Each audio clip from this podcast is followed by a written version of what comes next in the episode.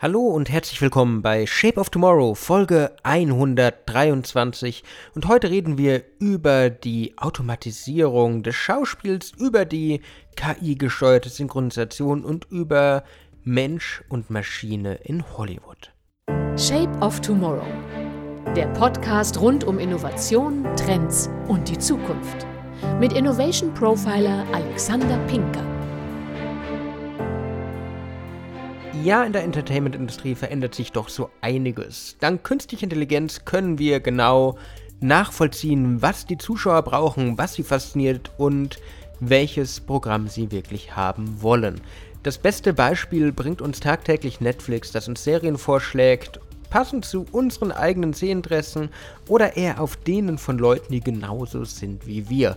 Und auch wenn wir Menschen die Individualisierung als Megatrend hochleben lassen, sind wir dann doch alle ein bisschen dank Datenanalyse nachvollziehbar und interpretierbar. Aber das ist wirklich erst die Spitze vom Eisberg, wo künstliche Intelligenz uns in Hollywood, in der Entertainment-Industrie, in der Filmindustrie, in der Filmproduktion noch hinführen kann und wird. Es geht momentan eine Meldung durch die Medien, die ich total spannend finde.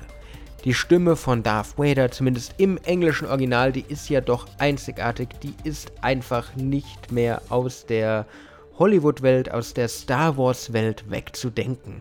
Und trotz allem, wie es mit den meisten Synchronisationen ist, die Leute werden nicht jünger, sondern älter. So auch James Earl Jones, der mittlerweile seit 45 Jahren Darth Vader seine Stimme gibt, aber jetzt dann doch mit 91 Jahren langsam an die Rente denken muss. Was jetzt? Neuer Sprecher, neue Stimme, wir alle wissen, das funktioniert nicht gut. Allein der Prinz von Zamunda mit der neuen Synchronstimme von Eddie Murphy ist nicht gut aufgenommen worden, weil der ursprüngliche Sprecher schlicht und ergreifend verstorben ist.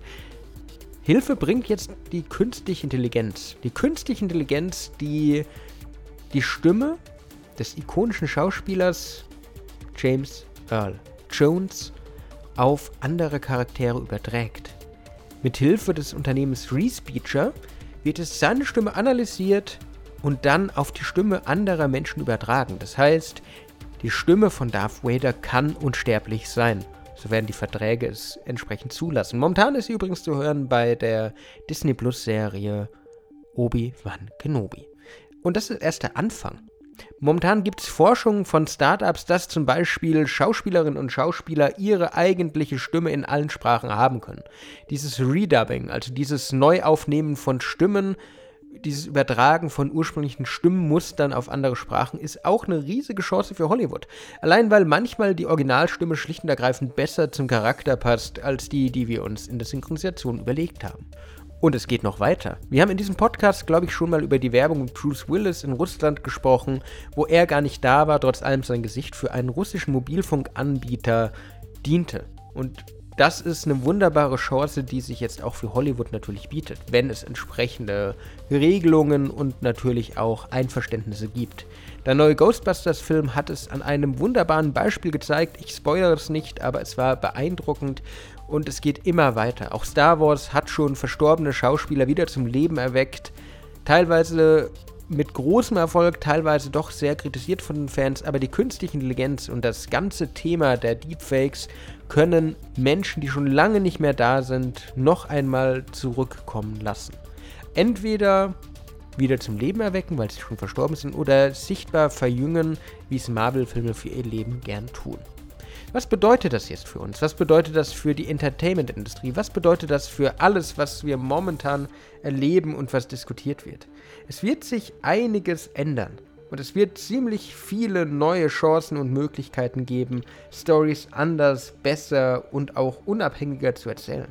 Wenn Schauspielerinnen und Schauspieler dazu übergehen, ihre Gesichter zu lizenzieren, um auch wenn sie keine Zeit haben oder wenn es irgendwelche Terminüberschneidungen gibt. Trotz allem können sie dann in ihrem Film teilnehmen, vielleicht in einer kleinen Rolle, aber es ist möglich. Und das ist tatsächlich für Hollywood eine riesige Chance. Erst heute geht tatsächlich eine neue Meldung durch, wo Künstler mittels künstlicher Intelligenz zeigen, wie lang verstorbene Schauspieler, Prominente mittlerweile aussehen würden. Da kursieren auf Twitter und Co. Bilder von Prinzessin Diana, die, wie wir wissen, ja schon sehr, sehr, sehr lange nicht mehr unter uns war. Da sind Bilder von Amy Winehouse zu finden, da sind Bilder von ganz verschiedenen anderen Leuten zu sehen. Unter anderem auch Michael Jackson, ein bisschen vor der Operation, das heißt noch äh, so, wie man ihn in seinen jungen Jahren kannte, gealtert mit Bart, aber immer noch dem Lockenkopf, für den er auch berühmt war. Künstliche Intelligenz macht alles möglich. Trotz allem muss man überlegen, wo sind die ethischen Grenzen, wo sollte man wirklich den Halter reinhauen und einfach auch akzeptieren, dass gewisse Sachen rum sind. Wir wissen es alle, irgendwann ist einfach jedes Franchise vorbei. Irgendwann hat man jede Hollywood-Kuh gemolken und irgendwann sollte es einfach enden. Wenn Schauspieler nicht mehr durch Rente, durch Alter damit aufhören können zu spielen und einfach für immer lizenziert, für immer weitermachen, ist die Frage, wann jumpt es den Shark, wie man so schön im Amerikanischen sagt. Das heißt, wann wird es zu schlimm, als dass man es als Zuschauer noch ertragen kann. Was glaubt ihr? Wo liegt das volle Potenzial von künstlicher Intelligenz? Sollten Mensch und Maschine, Roboter und KI wirklich in Zukunft die Filme einfach so gestalten, wie es ihnen gerade passt? Sollten Stimmen nachgeahmt werden, sollten Stimmen unsterblich gemacht werden oder ist manchmal auch einfach Zeit für was Neues? Mich interessiert eure Meinung, daher gerne in die Kommentare auf medialist.info oder mir eine kurze Mail schreiben, mich auf den sozialen Netzwerken kontaktieren. Was denkt ihr? Das war's wieder mit Shape of Tomorrow, Folge 133. Ich hoffe, ihr konntet wieder einiges für eure Zukunft mitnehmen. Wenn euch die Folge gefallen hat, würde ich mich freuen, wenn ihr mir folgt, wenn ihr ein Like da lasst oder eine Bewertung auf Spotify, gerne 5 Sterne. Sonst hören wir uns in der nächsten Woche wieder. Bis dann und ciao. Shape of Tomorrow. Der Podcast rund um Innovation, Trends und die Zukunft. Mit Innovation Profiler Alexander Pinker.